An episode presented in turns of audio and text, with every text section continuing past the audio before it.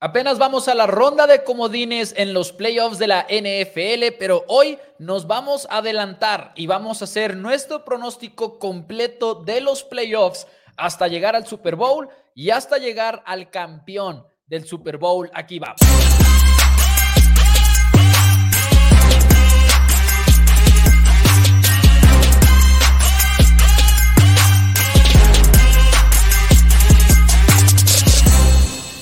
Hola a todos y bienvenidos a Four Downs NFL en español. Mi nombre es Mauricio Rodríguez, acompañado como todos los días por mi hermano y coanfitrión Daniel Rodríguez, listos para platicar acerca de la NFL. Y hoy hacemos nuestra versión del famoso Super Bowl Challenge, hacemos nuestra versión de quién gana el Super Bowl y también reaccionaremos a unas noticias ya al final de este programa acerca de los Patriotas de Nueva Inglaterra. Dani, bienvenido y ¿cómo estás?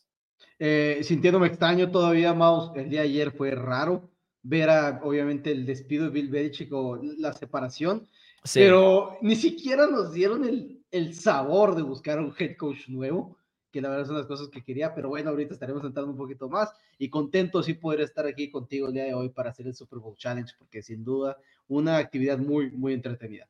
Pues sí, conmigo y todo, pero como dice Ricardo por acá, una vez más no estás en el estudio, qué falta de profesionalismo, dice Ricardo en el chat. Saludos a, Hay que sacar para las luces nuevas, más las cámaras, todo. hay que trabajar, hay que trabajar. Próxima, Próximamente tomas con dron de four downs, así. no lo puedo, un Skycam para el estudio y demás. Eh, pues bueno, Vamos a arrancar, yo creo que de inmediato prácticamente como vamos a estar haciendo esto es por medio del Super Bowl Challenge que ofrece la página de la NFL. De un lado está la americana, del otro lado está la conferencia nacional. ¿Quisieras ir haciéndolo primero cada ronda o primero una conferencia completa y luego la otra conferencia? ¿Cómo quisieras hacer esto? No, esa parte no la habíamos. Yo, yo, digo que vámonos este, cada ronda, me parece más emocionante. Ok. Eh, viendo ronda por ronda. Este, obviamente los, los, juegos de ayer nos pusimos de acuerdo en tres de ellos, programa de los pronósticos, los que no lo han visto lo pueden ver, está ahí en nuestro canal tanto de Facebook como de YouTube. Entonces, como que irnos un poquito más rápido en esos juegos y lo ya, porque vamos a hacer uno solo, vamos a hacer uno solo, nos vamos a tener que pelear, vamos a tener aquí que decidir con cuáles nos vamos a ir, quién va a decidir cuáles. Entonces, si quieres, nos vayamos, yo digo que ronda por ronda es lo mejor. Ok, entonces arrancamos, yo creo, que en orden cronológico, primero que nada, Cleveland en contra de Houston. Es el primer partido de la jornada. Aquí nos dividimos, de hecho, los picks. Tú te fuiste con Cleveland, yo me fui con los Houston Texans, eh, el equipo local, el campeón divisional. Así que de entrada ya tenemos que empezar a negociar porque e, este es un juego que la verdad la sufrí mucho Ok. Podría ser, o sea, yo estoy abierto a que sea Cleveland debido a la defensiva. Jim Schwartz y compañía podrían realmente ponerle en jaque a, los a, CJ Stroud. Al final de cuentas, la marca esa que desde el 2002, cuando un coreback sin experiencia se enfrenta a un coreback con experiencia en playoffs, van 17-36. Entonces, ahí también un número que no le juega a favor a los Texans, pero no sé si te sientas muy confiado también en, Cleveland.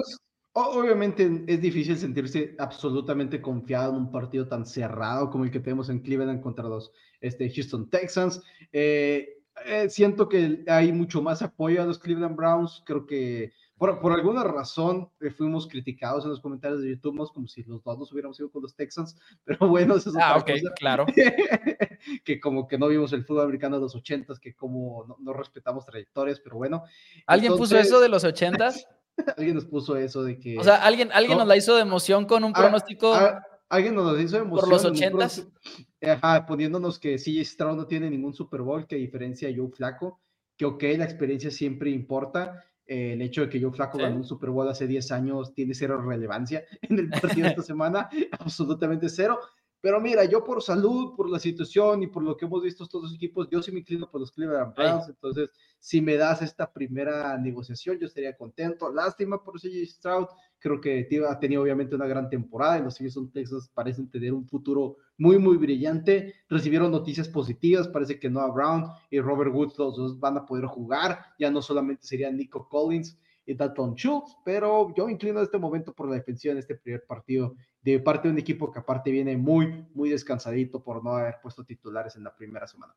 pues de inmediato también nos volvemos a encontrar, porque bueno, si tenemos a Cleveland avanzando, después sigue Miami contra Kansas City, un juego muy complicado también de pronosticar. Si bien Delfines viene muy, muy lesionado, es un juego en el cual van a poder correr el balón y lo han hecho bien los Dolphins corriendo el Oboy de esta temporada y lo menciono en específico porque es un equipo, eh, digo, es un juego en el cual va a haber viento, helado, va a haber incluso nieve, se pronostica, va a ser un clima difícil. Y sí, mucha gente dirá eso le afecta a Miami porque, bueno, ellos son de Miami, pero al mismo tiempo creo que le juega un poquito a favor en que los pueden dejar correr el ovoide y creo que el equipo que pueda correr el ovoide mejor en este partido puede llegar a ganar. Y hubo una frase que a mí me gustó mucho de otro jugador que no tiene nada que ver con estos dos equipos, Josh Allen, que dijo, cuando estos equipos, o no, de hecho no fue Josh, Josh Allen, ¿quién fue? No recuerdo si fue Allen o McDaniel, que dijo, cuando estos equipos que juegan en el frío eh, o sea, sí viven en el frío, pero están en sus casas sentados también con la calefacción, bro. O sea, que es de que no, también a veces se, sobrevalora un poquito ese, ese clima de cada equipo, ¿no? Pero Miami en contra de Kansas City, otro duelo en el que nos encontramos.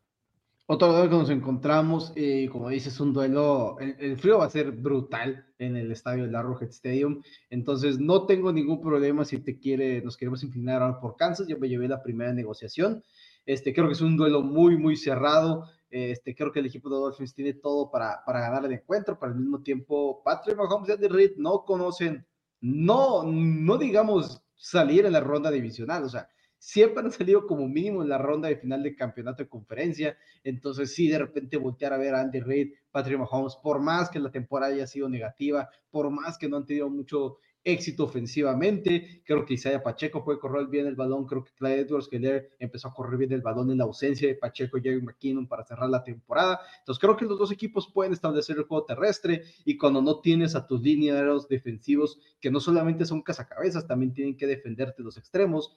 No los tienes, de repente también me puedo inclinar más eso. En el caso de Miami Dolphins, donde todos están lesionados, no tengo ningún problema adelante con los Chiefs ganando este partido. Siguiente partido, Buffalo, eh, Buffalo en contra de Pittsburgh, pues bueno, Buffalo. Nos vimos los dos con los Bills. Eh, fuera de broma, mi argumento es que Bills de Steelers lo puede mantener cerrado por el clima. En específico, si yo fuera fan de Steelers, estaría agradecido porque va a nevar en ese partido, porque si tienes una oportunidad en este juego, es por medio de un juego extraño, sucio, en el cual a Steelers ahorita platicaba con Saludos a mi novia Lauri, que es fan de los Steelers. Le decía, es uno de esos juegos en los que siento que es una patada de despeje bloqueada de Steelers, ¿sabes? La que te mantiene en el partido. Algo así, fuera de broma, ese tipo de jugada. un ya ha sido la temporada. Algo así, esa ha sido la temporada, exactamente. de los dos equipos, uno perdiendo los juegos así y el otro ganando los juegos así. Pero Exacto. Creo que nadie se puede enojar si, pronosticamos Bills favoritos por 10 puntos en el mundo de las apuestas. Los séptimos sembrados van 0 ganados y 6 perdidos en la postemporada. Steelers es el séptimo sembrado. No es como que pues, odias a los Steelers por irte en contra de ellos en este juego. Ahí están. Nos vamos, nos vamos con los Bills por, por lo pronto. Justamente aquí está, dice Scrappy Steelers, here we go. Dice Ricardo que Kansas sale victorioso en la nieve. Saludos también al buen Octavio y a José y a Cuauhtémoc, a todos los que se van reportando eh, el día de hoy. Me faltó también Pedro, que si bien le mando un saludo, eh, pues está en territorio enemigo en este momento. Nos está viendo desde San Francisco al parecer y eso pues sí ya no me pareció. Pero bueno, nos vamos ahora parece que es que sí es cierto, la ronda comodines fue puro americana y luego pura nacional. Pura nacional, no, no es normal pues eso, según yo, que suceda, pero está raro. Estuvo muy raro. Si van, a juntar así, después va a ser sábado americana, domingo nacional, pues igual y hasta cierto punto, pues cómodo, ¿verdad?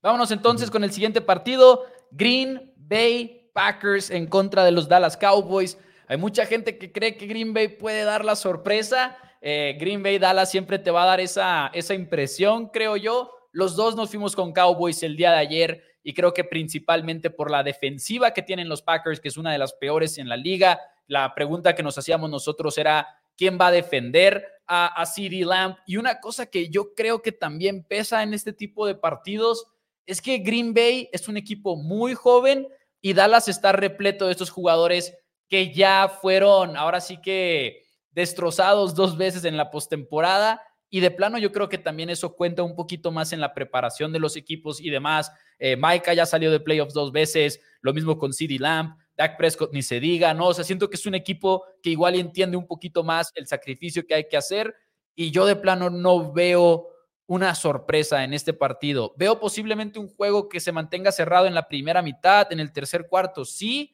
pero creo que da las ganas este encuentro.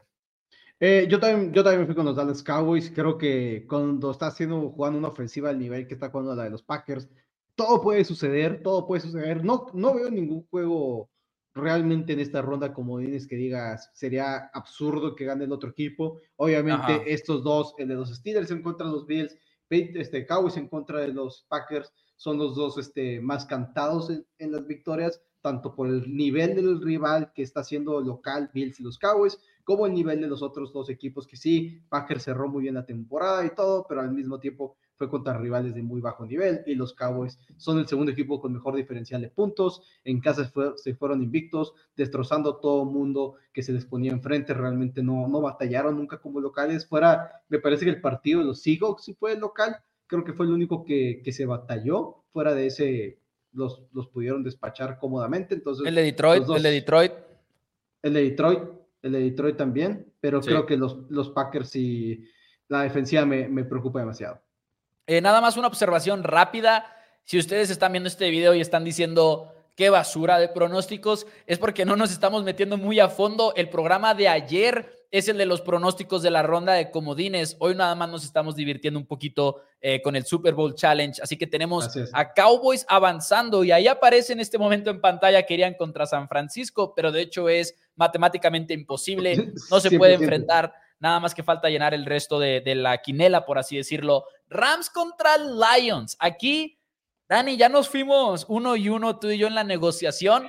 Así que creo que le toca a el chat determinar con quién vamos, porque es uno de los juegos que más sufrimos, creo yo, en el pronóstico. Dani se quedó con los Rams, yo me quedé con los Lions. Yo creo que Matthew Stafford contra Jared Goff es un duelo que va a cumplir con la promesa de que va a haber muchos, muchos puntos, pero el problema es para Lions, que tienen una pésima secundaria. El problema para Rams es el mismo, tienen una pésima secundaria y además lo que platicábamos el día de ayer, que cuando igual y Rams depende mucho del pase y no pueden correr y Lions sí puede frenar la carrera, tienen linebackers físicos, violentos que saben bajar rápido y con, y con agresividad, ganan los huecos. Es bastante genial el trabajo que hacen los linebackers de, los Lions. Si eso puede forzar a Rams a que diga nada más voy a lanzar el ovoide, a mí me, da miedo que cometan errores.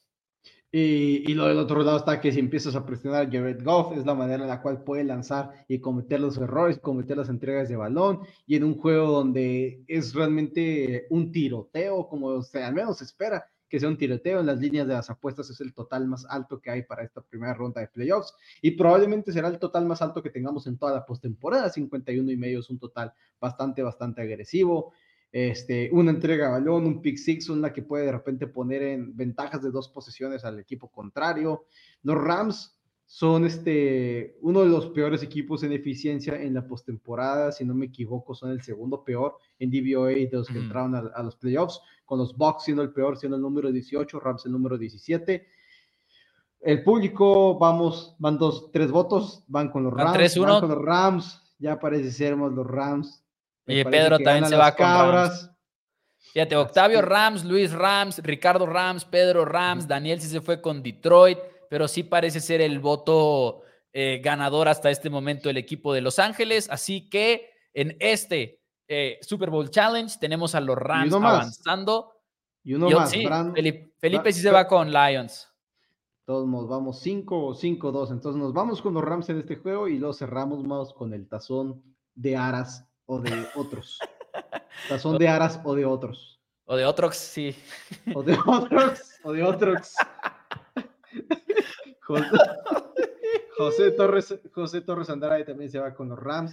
Eh, Boxton contra los Eagles, los dos estuvimos de acuerdo en el pronóstico el día de ayer cuando están Perry Box, dimos muchas de las razones del por qué estar de esa manera, Jalen Hurts entrenando con un guante en su mano derecha, este Jay Brown sin entrenar por esa lesión de rodilla que no fue muy grave, pero al menos si juega no va a estar al 100%, Philadelphia cerró ganando uno de sus últimos seis partidos, la victoria siendo en contra de los Giants de Tommy DeVito en casa. Nos pusieron un comentario en YouTube donde decía que Tampa la veían difícil porque apenas ganó 9 a 0 en contra de Carolina en la semana 18. Y si bien es cierto, si bien es cierto que Tampa Bay, incluso las últimas semanas, empezó a perder el vuelito que traía. Ganaron 9 a 0, sí, pero ganaron. Y, y los Eagles sí sentaron a sus titulares. Literalmente es lo que tuvieron que hacer de la paliza que les estaba poniendo Tommy DeVito y compañía. O sea, a ese, no, perdón. Bueno, es que sí era Tommy DeVito después de la lesión de Tyro Taylor, pero los Giants llegaron, los empezaron a cachetear todo el del inicio del encuentro, hasta el punto que Filadelfia dijo, ¿saben qué? Ya no lo vamos a ganar, de todo necesitamos que Cowboys perdiera, así que mejor ya sacamos titulares y descansamos. Es difícil apoyar al equipo de Filadelfia en este momento con la secundaria que trae el momento que trae. Creo que Bucaneros la decisión que sí tiene que tomar es llegar a este partido y decir, voy a lanzar el ovoide, porque si empiezas a correr, uno, no eres bueno corriendo, tienes una de las peores líneas ofensivas en el juego terrestre en toda la NFL, no ha sido tu estilo, o sea, no, no te ha funcionado por más que lo has intentado. Yo quiero ver a Box llegar el día de mañana, y el del día lunes, perdón, y decir, voy a lanzar y voy a lanzar y voy a intentar explotar a esta unidad secundaria que tiene Filadelfia, que es literalmente mala, o sea, no es, no es una unidad que no esté a nivel de playoffs, no es una unidad promedio, es una secundaria mala y además golpeada en este momento. Así que los dos, de hecho, nos fuimos con Bucaneros en este partido. Así que Mouse, hizo la pregunta en el chat, pero ah, esto no fue una democracia en este juego. Sí, esa no fue una democracia, no, no, no. Pero díganos de todas maneras, eh, sobre todo porque a partir de aquí es donde se va a poner difícil. Cuando ya lleguemos a la ronda divisional, y estos son juegos que no hemos analizado, entonces vamos a ir como que, obviamente, con la libertad de cambiar, de cambiar de, ah, opinión, ¿no? A la hora de la hora. tenemos, tenemos dos lados muy interesantes en esta ronda divisional. Eh, Cleveland, Baltimore, ya se enfrentaron pues dos veces esta temporada y Cleveland ahí, y creo que bueno, los dos de hecho tuvieron un juego muy ofensivo de muchos puntos irónicamente y luego un poquito más normal la segunda edición de, esta, de estos dos equipos, me parece. Cleveland en contra de Baltimore es un Joe Flaco en contra de Lamar Jackson, Dani. Y por más buena que sea la defensiva de Browns, tengo problemas con decir, ¿sabes qué? Voy con Lamar.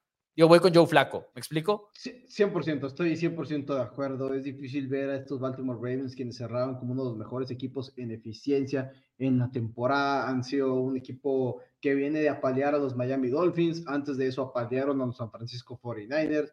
Entonces, sí, los Browns, una excelente historia lo que ha sido Joe Flaco en ese equipo de Cleveland. En serio, digno candidato al regreso del año, Joe Flaco, sin lugar a dudas, a pesar de solamente haberlo visto en cinco partidos en esta temporada, creo que tiene, al final de cuentas, creo que lo vimos en más partidos que Adam Hamlin, si somos honestos, lamentablemente.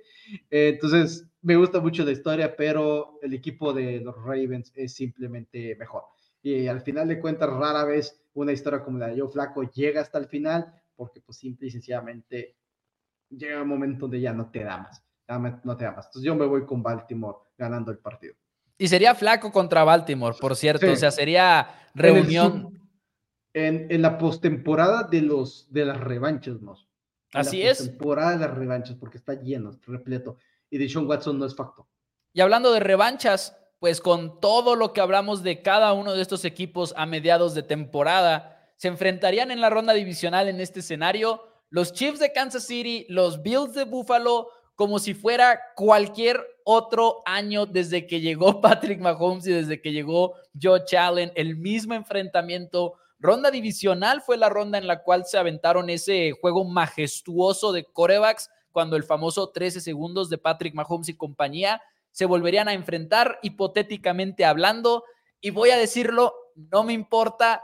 Ahorita mi corazonada es que si este enfrentamiento se llegara a dar, me iría con Kansas. Me iría con la sorpresa de los Chiefs eh, de visita, pero sé que es un duelo muy difícil y estoy dispuesto a que te vayas con otra respuesta, Dani. No, son los Bills, son los Bills. Los Chiefs podrían, este, yo, yo me fui en contra de los Chiefs, como este, saben, eh, como repetimos, los pronósticos completos de la semana número uno estuvieron ayer aquí en vivo. Este, yo me voy con, con el equipo de los Bills.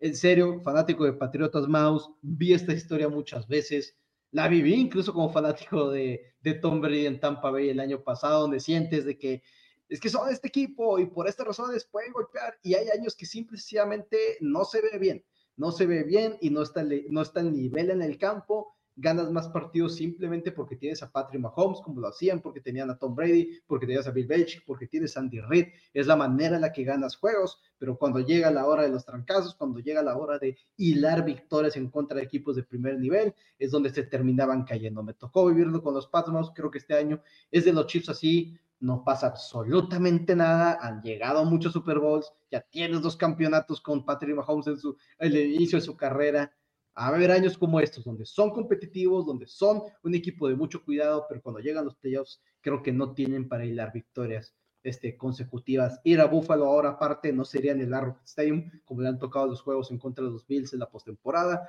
Creo que sí, el estadio de los Bills pesa, el estadio de los Chiefs pesa, entonces es una, eso, o sea, ahora sí que pierdes el apoyo de tu, de tu casa, aparte tienes que sumarle el otro. Creo que, ¿cómo se llama el equipo de los Bills ganaría este partido? Te digo cuál es mi parte favorito, de favorita de este partido, hipotéticamente hablando, que sería el 3 en eficiencia según DVOA, Buffalo, y el 5. O sea, sería un duelo de equipos top 5 en la NFL que todos hemos visto con estos ojos de que han sido una decepción por las expectativas que teníamos de ellos, obviamente, en la pretemporada. Y no digo que no sea válido verlo, o sea, así pues, de que han decepcionado, siendo que son los titanes de la americana que por mucho tiempo hemos visto con esos ojos, pero en realidad han sido dos equipos que estadísticamente hablando son top 5 esta temporada en la NFL. Te la voy a dar, Dani, te voy a dar Búfalo eh, pasando a la final de conferencia. Ahora nos vamos del lado de la conferencia nacional y tenemos un duelo que yo, y creo que todos lo hemos dicho rumbo a esta postemporada, fuera de los Dallas Cowboys, que son el segundo mejor equipo en la nacional, al menos por sembrado. Vamos a dejarla simple para no entrar en controversia. Vamos a decir que al menos por sembrado, el equipo con mayor oportunidad de tumbar a San Francisco, para mí, después de Dallas,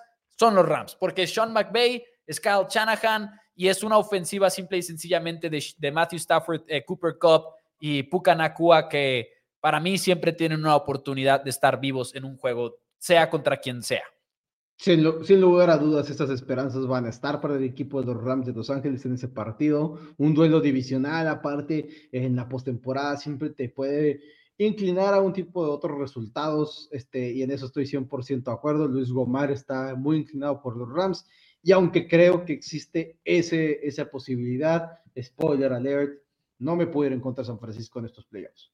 No Estoy me puedo ir en contra de San Francisco en estos playoffs en la conferencia nacional creo que son el mejor equipo, creo que llegan este, reforzados desde que la adquisición de Chase Young, desde que Steve Wilkes dejó de ser un coordinador defensivo en el box, en, los palcos y bajó a estar en el campo, ha dado una vuelta también esta defensiva de San Francisco. Tuvieron ese mal partido en contra de los Ravens, no pasa nada, todos los equipos lo pueden tener, pero San Francisco debería ganar a los Rams. Y dice por acá eh, Ricardo que Chanahan no puede con McVay, voy con Rams, pero de hecho es al revés, o sea, en general Shanahan es el que ha vencido cada vez a McVay. El tema es que en la final de conferencia de aquel año en el que Rams ganó el Super Bowl, Rams le ganó a, los Niners. Entonces, sí, es, como que un tema que yo lo veo muy parejo. Yo lo veo, yo no siento que alguien sea el dueño del otro, ¿me explico? O sea, Shanahan sí tiene un récord ganador en contra de McVay, pero el duelo más importante que han jugado en su vida, en una temporada en la cual los equipos estaban muy, muy parejos lo ganó McVay, ¿no? Entonces, y luego ganó el Super Bowl aparte. Así que es una, es una rivalidad de cocheo que creo yo es de las más especiales que tenemos hoy en día en la NFL, cuando es McVay, Shanahan, casi casi que lo dices como pelea de box, hasta tenderezas, ¿no? De que, uy, McVay, Shanahan, pero estoy contigo. Sí, pero simplemente, perdón. Los últimos juegos, San Francisco 30 23, 31 a 14, 24 a 9, 17, este, a 20 es el que pierden en la postemporada, creo que es, lo, 27 24, 31, este 10, 23, 20, 24, o sea, todos ganan el equipo de San Francisco. Sí, el último fue una victoria para el equipo de los Rams, pero fue este, ¿cómo se llama? Duelo de bancas, que fue en la semana 18. Pero vuelves a lo mismo que, eso es muy interesante. Muchas veces decimos planear un tercer partido para el mismo rival en la misma temporada es muy complicado. Y lo es, lo es realmente, creo, planear tres juegos en una misma temporada para el mismo rival. Ninguno de los dos equipos planeó el tercer juego, el segundo juego. Ninguno de los dos equipos planeó el de la semana 18. Fue Carson Wentz, fue sin Cooper Cup, Puka no jugó, jugó para el, para el récord, Brock Purdy no jugó, Christian McCaffrey no jugó. O sea, es la segunda vez que se van a enfrentar estos dos. Técnicamente la tercera, realmente, objetivamente, la segunda que se están enfrentando con los dos equipos intentando ganar el partido. Pues yo también tengo a los Niners avanzando y luego nos falta en la ronda divisional Cowboys contra Bucaneros, una vez más enfrentándose en, en playoffs. El año pasado Cowboys destrozó a Bucks, tenían a Tom Brady en ese entonces, es otro equipo por completo, ¿no? Ahora es Baker Mayfield al mando de Tampa y creo que después de haber sufrido tanto con Filadelfia en contra de Bucaneros y mencionar que, bueno, es el tazón de los fraudes y todo eso, creo que Bucaneros va al AT&T Stadium y sí creo que Dallas también demuestra en esta ocasión por segunda semana en este escenario, pues que no es de ese nivel, que sí los dos equipos están en playoffs, pero Dallas es el segundo mejor equipo en la conferencia nacional y en este escenario tendría a Dallas ganando cómodamente en contra de Bucaneros de Tampa Bay. Eh, simple y sencillamente creo que si bien Baker Mayfield y compañía han tenido sus buenos momentos, tiene una ofensiva muy imperfecta para enfrentarse a Dallas. En las trincheras, creo que veríamos a Micah Parsons dominar como lo hizo el año pasado en contra de este mismo equipo, pero que ahora que tienen personajes diferentes, ¿no? En las trincheras, creo que Micah dominaría ese enfrentamiento. Creo que los cornerbacks tendrían para frenar a Chris Godwin y a Mike Evans, y creo que sería otro tipo de partido, de partido para Tampa y veríamos a Dallas avanzar a la final de conferencia en contra de Niners. Not so fast, my friend. Nah, estás loco. no más quiere decirlo más. Sí, sí, sí. No, no, no. Estás loco, te voy a decir. No, no, Tampa Bay todo este año simplemente no ha sido ese equipo. Este, simple y sencillamente pues no, no, no han sido consistentes. Y volvemos a lo mismo. Cowboys, mientras esté cuando local, es difícil inclinarme en contra de ellos. Una situación diferente sería si son unos Eagles que de repente respondieron en la ronda de comodines, si son unos Rams, unos Lions los que tienes que enfrentarte, son equipos que podrían ser peligrosos, pero creo que los Bucks y los Packers son los dos equipos a los que menos miedo te tendría en casa de Dallas. Que eso te iba a decir, yo incluso escribí un artículo de esto, de que si eres fan de Dallas y ya gana, ya gana este Cowboys en la ronda de comodines, tú volteas a ver ese juego de más tarde de Rams en contra de Lions y estás apoyando a morir a los Rams. Porque si gana Lions, tú te enfrentas a Lions y San Francisco casi que tiene el pase directo, a diferencia de que si gana Rams, la tiene difícil San Francisco en contra de Rams y tú la tienes fácil contra ya sea Filadelfia o Bucaneros, así es como yo lo percibo. Eh, finales de conferencia, Baltimore en contra de Buffalo en este escenario y qué juegazo sería, ¿no? Josh Allen contra Lamar Jackson. Recordemos que parte del discurso de esta temporada ha sido que si bien Lamar Jackson va a ganar MVP, por cierto, Lamar Jackson, felicidades por ganar el MVP, fue el All Pro de primer equipo por mucho, eso nos grita ya que bueno, es el MVP, cada año coincide el All Pro con el MVP. Se llevó, creo que no, no fue unánime y no estuvo, no estuvo tan cerca tampoco de ser unánime. Aquí te digo rápidamente porque incluso lo tengo en un chat guardado, porque hubo varios que recibieron eh, votos de All Pro de primer equipo. de hecho, Brock Purdy y Dak Prescott se llevaron dos cada uno. Uh, Brock Purdy nunca. Y Josh Allen se llevó otro. No, como, tampoco. No como, no como, cerró Brock, como cerró Lamar, como cerró Josh Allen, como cerraron Dak Prescott, creo que los cuatro cierran a niveles distintos. Creo que son los cuatro cierran a niveles distintos, pero son los cuatro que merecerían votos. Lamar se llevó 45 de primer lugar y luego fueron los otros cinco repartidos, 2, 2, 1. 2, 2. ¿Uno para qué? Josh Allen. Para Josh Allen, es correcto. Así que eh, va a ser el MVP, Lamar Jackson. El defensivo del año yo creo va a ser Miles Garrett. El ofensivo del año va a ser Christian McCaffrey. Spoiler alert, ya se anuncian esos premios casi casi que junto con los All Pros. En fin, mi punto era que eh, parte de la narrativa ha sido que Josh Allen era un MVP merecedor, pero que nada más por estar en este equipo que perdió muchos más juegos de los que se esperaban, igual y no lo iba a ganar, pero estadísticamente tiene de los mejores números. Habiendo dicho eso, si lo ves más allá de los corebacks, para mí Ravens es otro nivel de equipo. Eh, creo que Mike McDonald y compañía tendrían una respuesta para frenar a Buffalo, que ha sido una ofensiva inconsistente, que no se nos olvide eso, Buffalo ha sido muy inconsistente, incluso en esta racha positiva con la que cerraron la campaña. Yo me iría con Ravens a ganar este partido. Sí, va a ser la respuesta hasta cierto punto aburrida, yo creo, pero sí creo que la batalla de cocheo está ganada por parte del equipo de los Baltimore Ravens a un nivel bastante, bastante injusto. Realmente creo que al final de cuentas, no por nada, Todd Monken y este McDonald's son de los agentes, de los candidatos a head coach más codiciados que ha habido en este, en este ciclo de coaches. Creo que McDonald en contra de Brady de parte de los Buffalo Bills es una batalla muy, muy, muy dispareja y creo que los Bills no cuentan con suficiente nivel en los jugadores, en los receptores, para poner en peligro esta defensiva de los Ravens en esta situación. Probablemente Mark Andrews de regreso con los Baltimore Ravens, hablando de eso que fue, le abrieron la ventana de 21 días el día de hoy para poder regresar a entrenar y se esperaba que era en un posible regreso para un campeonato de conferencia o un Super Bowl, así que eso le da una ventaja más al equipo de los Baltimore Ravens, así que estoy de acuerdo con Baltimore ganando la conferencia americana. Así que tenemos nuestro primer equipo en el Super Bowl y luego nos falta Ay, ay, ay. Dallas contra San Francisco, que la verdad si llegan a la final de conferencia voy a ser feliz con mis Cowboys, pero el único comentario que tengo acerca de Cowboys contra 49ers es el siguiente. La paliza que le puso San Francisco a Cowboys en la semana 5 se la puso a otro equipo. Y creo que esa parte es clave de entender. Eh, es, es lo mejor que le pudo haber pasado a Dallas esa humillación en San Francisco en el siguiente sentido.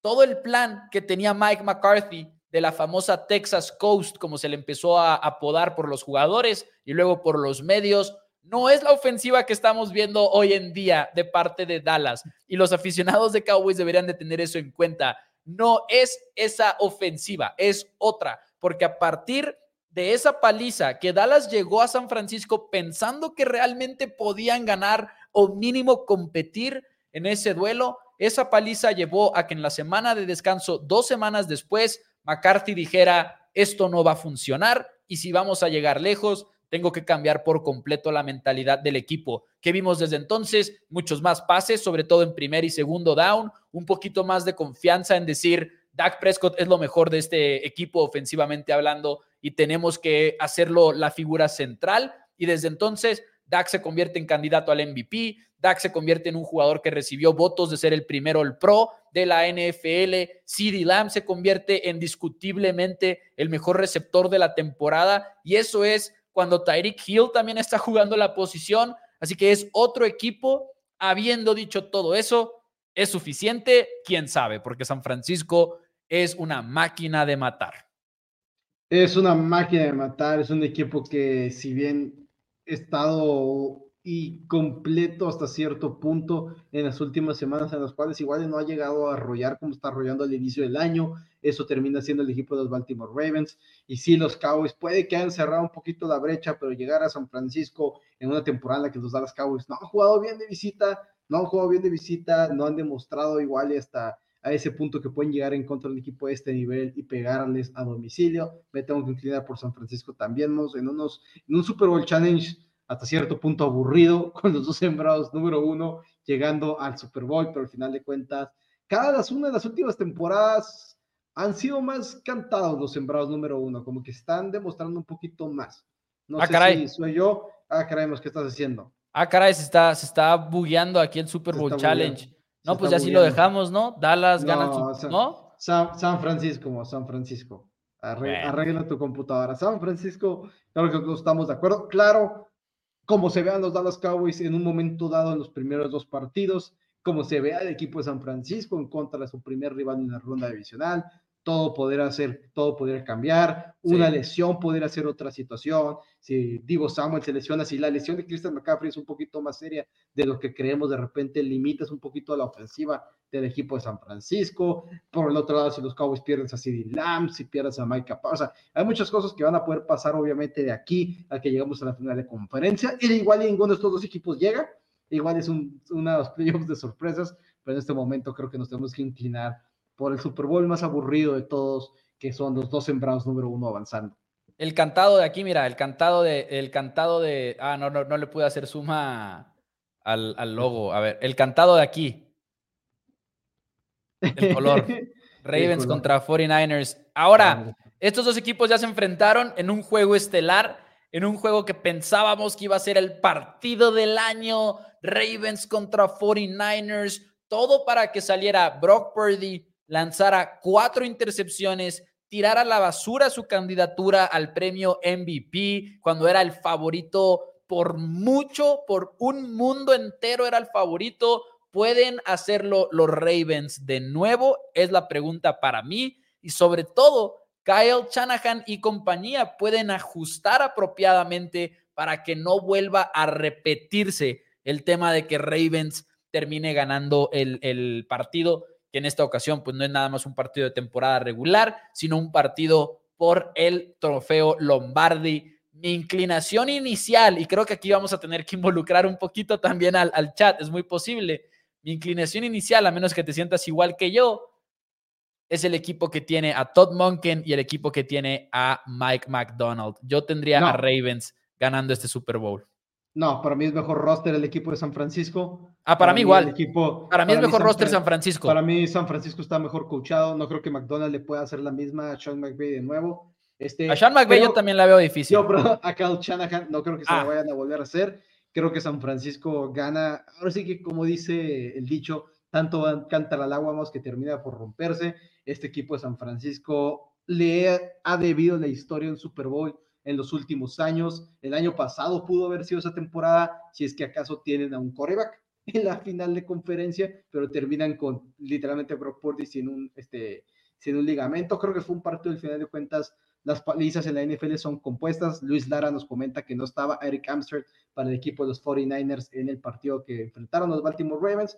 Sinceramente, no creo que pueda ser una excusa para la paliza que le dio el equipo de Baltimore Ravens. un tackle es lo que iba a decir yo también. Un tackle es defensivo. es muy buen jugador, es muy buen jugador, pero no, no, es, no, no, es, no debe ser una clave para que te puedan correr el balón como lo hicieron el equipo de Baltimore Ravens. Creo simplemente fue un partido en el cual Baltimore llegó, lo preparó mejor y las cosas no le salieron a Brock Purdy porque gran parte es que Brock Purdy estaba aferrado a entregar el balón al equipo contrario. Entonces, Eric factor de los mínimos en esa paliza de parte de Baltimore Ravens al equipo de San Francisco 49ers, en mi punto de vista, pero creo que simple y sencillamente la historia ya fue mucho para este equipo de San Francisco de la mano de Kyle Shanahan y tanto va a más que va a terminar por romperse. Yo creo que 49ers es campeón de este año. ¿Quieres lanzar un volado? ¿Quieres que el público decida? ¿Qué quieres hacer? Porque aquí estamos encontrados, Dani, en el partido más importante de todos, el Super Bowl. Mientras puse ya una, una pregunta en el chat, en, en, YouTube y en Facebook puse Ravens o 49ers. Ya han llegado algunos cuantos votos. Necesitamos más, damas y caballeros, así que por favor inunden el chat con sus respuestas, porque aquí Dani y yo estamos encontrados. Eh, lo, lo que a mí me gusta de Baltimore en este partido, nada más voy a decir también este punto, es que creo que no había visto yo a Brock Purdy tan sacado de quicio como en ese partido. Y yo creo que no se lo tienen que hacer a Shanahan, creo que se lo tienen que hacer a Pordy. El, volverlo a confundir de esa manera. ¿Me explico y quitarle la primera lectura? Eh, estoy de acuerdo, en eso sí. Ahora, para otro comentario de Eric Amsterdam, eh, respecto a que es el jugador que para la corrida, es literalmente el noveno en Pro Football Focus de acuerdo a stops en el equipo.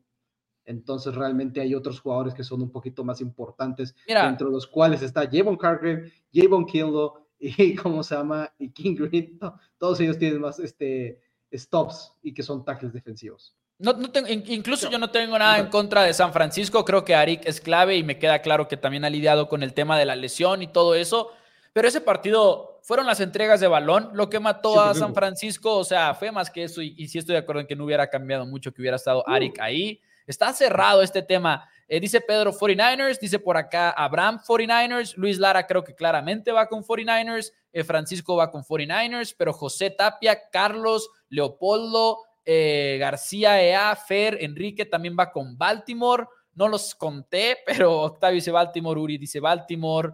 Uh. Su pregunta, Ravens, dice José Torres. Creo que va ganando Baltimore, pero no sé si lo quieras definir por el chat pues al final de cuentas, si no estamos de acuerdo, no tengo ningún problema que lo, decida el chat. Baltimore 49ers, campeones del Super Bowl 58. Que qué? ¿Que tuvieras qué? No, que hubieras puesto una encuesta en YouTube, pero entonces quitamos a la gente de Facebook. Ah, o sea, estás diciendo que si nos están viendo en Facebook no importan. ¿Por qué eres así, Dani? Exactamente. No, ¿cómo? No, no, ¿qué te pasa? es, broma, amigos de Facebook. Obviamente, de hecho, Four Downs empezó en Facebook, así que los queremos mucho. Bueno, empezó como un podcast que nadie escuchaba primero que nada, y luego ya nos fuimos a Facebook. Pero fuera de broma, sí ganó, sí ganó eh, Ravens, ¿eh? Alejandro también dice Ravens. Hasta parece que hay mucho aficionado a Dallas en el chat. Ahí lo tienen. Nah, nah, nah, muchos, muchos de aquí no son aficionados de, de Dallas, los que están diciendo Ravens. Es que yo sí conozco a la audiencia, Dani. Yo sí conozco a la audiencia, pero ahí lo tienen, damas y caballeros, según la quinela de Four Downs NFL en español, Baltimore ganaría el Super Bowl 58 enfrentándose en contra de los Ravens, de los, de los 49ers, perdón, y creo que van a ser unos playoffs muy divertidos, recordándoles que nuestros pronósticos igual y cambian a la hora de la hora, pero evidentemente los pronósticos de la ronda de comodín son de ayer, por si quieren ver el programa de ayer y quieren ver todos esos pronósticos. Eh, Dani, ya mero nos vamos, nada más antes de retirarnos, noticias que el día de hoy amanecimos con ellas. Patriotas inmediatamente le dio vuelta a la página de Bill Belichick y Gerard Mayo es el nuevo head coach de los Pats. Diles tú como aficionado de Nueva Inglaterra, dinos más bien, dinos, ¿quién es Gerard Mayo? ¿Quién es Gerard Mayo? Mayo, un linebacker de parte del equipo durante ocho años. Muchos este, jugadores sabían desde un inicio que la inteligencia de Gerard Mayo era a otro nivel. Eh, Bill Belichick siempre lo apreció demasiado, tan así que después de que se retira en el 2015 y dura cuatro años fuera del fútbol americano, Bill Belichick lo estuvo reclutando para ser coach de parte del equipo durante mucho tiempo. Logra ser coach de linebackers de parte del equipo durante desde el 2019 hasta la fecha, el año pasado. Coach de linebackers que básicamente los últimos años fue el coordinador defensivo de facto del equipo, entre él y Steve Belichick, hijo de Bill Belichick, y obviamente Bill Belichick siendo una mente maestra en la defensiva. Eh, el año pasado no, nacen muchas noticias donde Robert Kraft es muy vocal a favor de Gerard Mayo, de que quiere que cree que va a ser un head coach, cree que no hay un techo para lo que puede hacer Gerard Mayo y que esperaba que Gerard Mayo fuera head coach de este equipo de los New England Patriots, al punto en el cual llega una extensión de contrato para Mayo en la cual se establece en el contrato un plan de sucesión que Gerard Mayo iba podía convertirse a head coach de parte del equipo de los New England Patriots, pero tirándole más a la temporada del 2025 en delante. Obviamente se veía la temporada, cuatro ganados, 13 perdidos, Patriotas y Bill Belichick se separan y entonces entra Jerome Mayo como, como coach directo por este contrato que tenían. De hecho, muy vocal es la situación de cómo no era necesario que Patriotas llevara un, este, un proceso de reclutamiento como normalmente se lleva en la posición de head coach. Ya ha habido otras tres instancias donde esto sucede, donde los equipos anteriormente llegan con la liga y explican, mira, vamos a entrar al último año de nuestro gerente general, vamos a entrar en nuestro último año de head coach, este es nuestro plan de sucesión, si nos deshacemos de nuestro head coach, se retira, etcétera, gerente general se retira, este es nuestro sucesor. Te lo estoy avisando con un año de anticipación que este es el camino que quiero llevar. Eso hizo New England Patriots y termina sucediendo, termina sucediendo. Creo que estaba hasta cierto punto de acuerdo con este plan de sucesión el año pasado cuando se habló. Creo que las cosas cambiaron mucho. Creo que no hay un retiro de Bill Belichick, creo que simplemente hay una separación. Y me parece que cuando no tienes un gerente general en el equipo, porque era el de facto gerente general, era Bill Belichick, no estoy de acuerdo en que firmes a un coach antes de un gerente general. Creo que no es la decisión prudente.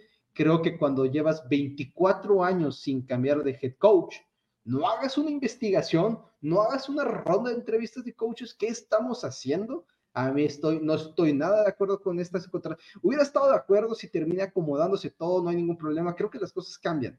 Pero en este momento yo solamente puedo sentir una cosa, es que creo que Robert Kraft se dio cuenta que no metió las manos por Tom Brady y ahorita está diciendo, ahora quiero hacer las cosas un poquito más a, mi manera. Creo que es la mano de Robert Kraft la que está decidiendo el head coach y no creo que es la manera en la que un equipo tiene que llevarse. Creo que se tiene que llevar de la mano un gerente general. Al final de cuentas es el que dueño junto con un staff eliges y ese gerente general tiene que traerte un plan.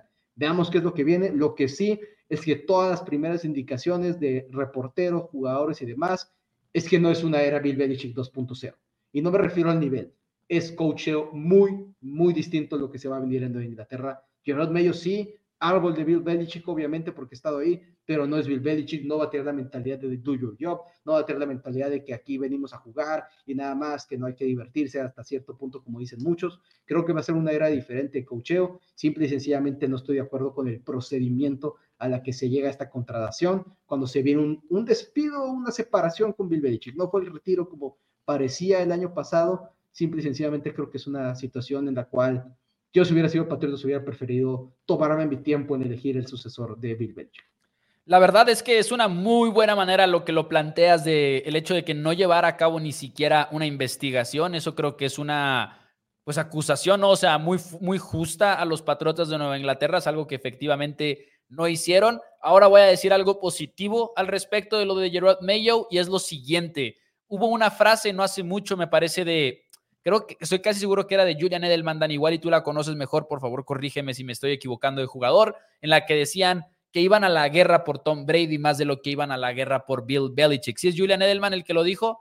Sí, sí, no, no, fue Daniel Mendola, creo que va a ser un, este, es que va a salir en el... en un, ándale, es de un anuncio, es de un anuncio, es cierto. va a salir en el documental de Apple TV, de los New Patriots. Y lo que creo que sí queda muy claro, basándonos en las respuestas iniciales de estos jugadores, y quizás va de la mano con lo que acabas de decir del estilo de cocheo, es que los jugadores de Pats van a ir a la guerra por Gerard Mayo. Están enamorados de Gerard Mayo. Los jugadores, eh, voy a meter aquí un anuncio, pero Sophie Weller de ADC Sports, que es reportera de los Patriotas, la verdad ha hecho ya varias exclusivas para ADC Sports en las que tiene a jugadores expresándose a nivel de que Mac Wilson, linebacker de Pats, dijo probablemente yo me vaya. O sea, bueno, no lo dijo tal cual, pero dijo que a, dónde terminara Gerard Mayo iba a ser una de sus razones principales con quien firmaba la próxima temporada, ¿no? Ese tipo de coach es Mayo y creo que sí es otro tipo de régimen de entrenador. Entonces, igual y no necesariamente va a ser lo mismo de que la escuela de Belichick y quizás eso también es un positivo, ¿no? Pero sí estoy de acuerdo en que ni siquiera llevar a cabo entrevistas eh, puede ser una de las cosas que igual y puede ser un problema. Ahora, ¿cómo se soluciona esto para Pats? Que Gerard Mayo demuestre que efectivamente es lo que ellos dicen que es. Eh, habiendo dicho eso, tenemos un super chat por acá que dice ¡Touchdown! Voy Cowboys, dice el buen Carlos Flores. Eso me gusta, me gusta, Carlos. Gracias por el super chat y el comentario. A, mí, me gusta el super chat más. A mí, te gusta el super chat, no lo puedo creer. Dice por acá eh, Oscar Daniel, lo que siempre espero, McDaniel se lo dieron a, lo que siempre esperó McDaniel se lo dieron a Mayo y qué buena manera de decirlo. ¿Cuál sería una mejor opción para Patriotas? Dice García EA. ¿Quién te hubiera gustado?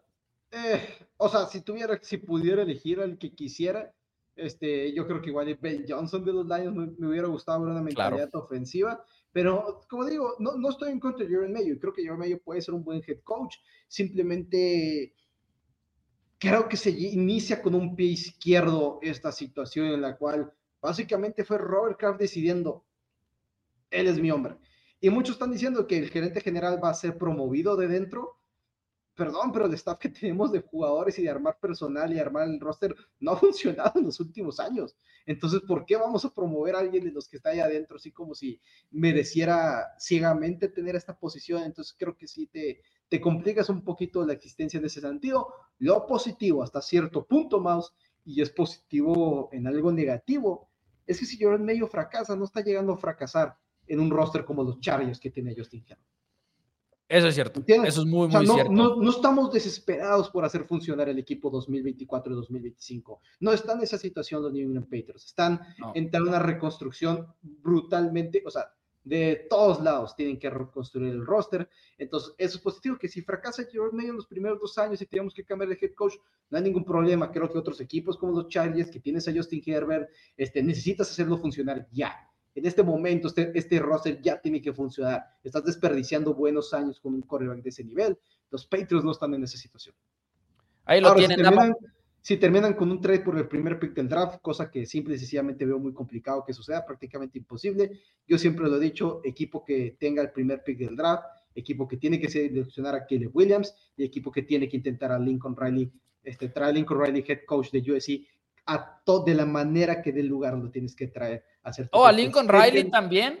Yo digo, esas son las dos cosas que tienes que poner a Lincoln Riley con Kede Williams. Mete esa pareja. Yo sé que los coaches de colegial no les ha ido bien en la NFL. Creo que es distinto si lo pones con un buen gerente general que conozca el tope salarial y lo pones a comandarle una ofensiva del Corea que lo hizo jugar al nivel que lo hizo jugar en, en USC. Creo que eso para mí es lo que tiene que hacer cualquier equipo que tenga el primer pick del draft. Pero si alguien trae a Lincoln Riley, hay una primer junta que tienen que traer, que tienen que armar y tiene que ser que eh, Lincoln Riley ¿Qué es una defensiva? Te vamos a explicar qué es una defensiva porque es muy importante que lo entiendas, porque esos equipos de Lincoln Riley jamás, jamás ha habido un no, no, no. Eso, hey, USC por eso no está donde pensamos que iba a estar, porque es pésima la defensiva a otro nivel. Pero bueno, eh, amigos, denle like al video. Gracias por acompañarnos este viernes. Dani, ya nos vamos. Eh, ten un buen viaje de regreso y no sé si quieras agregar algo. Este, Domos, nos vemos el día lunes, obviamente, 800 fordados, hablar de lo sucedido en los primeros cinco juegos de los playoffs y como siempre recordarles, estamos en vivo de lunes a viernes a las 5 pm hora Ciudad de México, los viernes un poquito más temprano, a las 4 y media para acomodarnos mejor con primero Cowboys, que ahora primero Cowboys es todos los días, mientras los Dallas Cowboys estén vivos, pero eso sí, no dejamos que nos moviera nuestro horario fordados, eso sí no iba a pasar. No, no, por supuesto que no. Dani, muchísimas gracias. Amigos, denle like al video y nos vemos el lunes. Bye bye.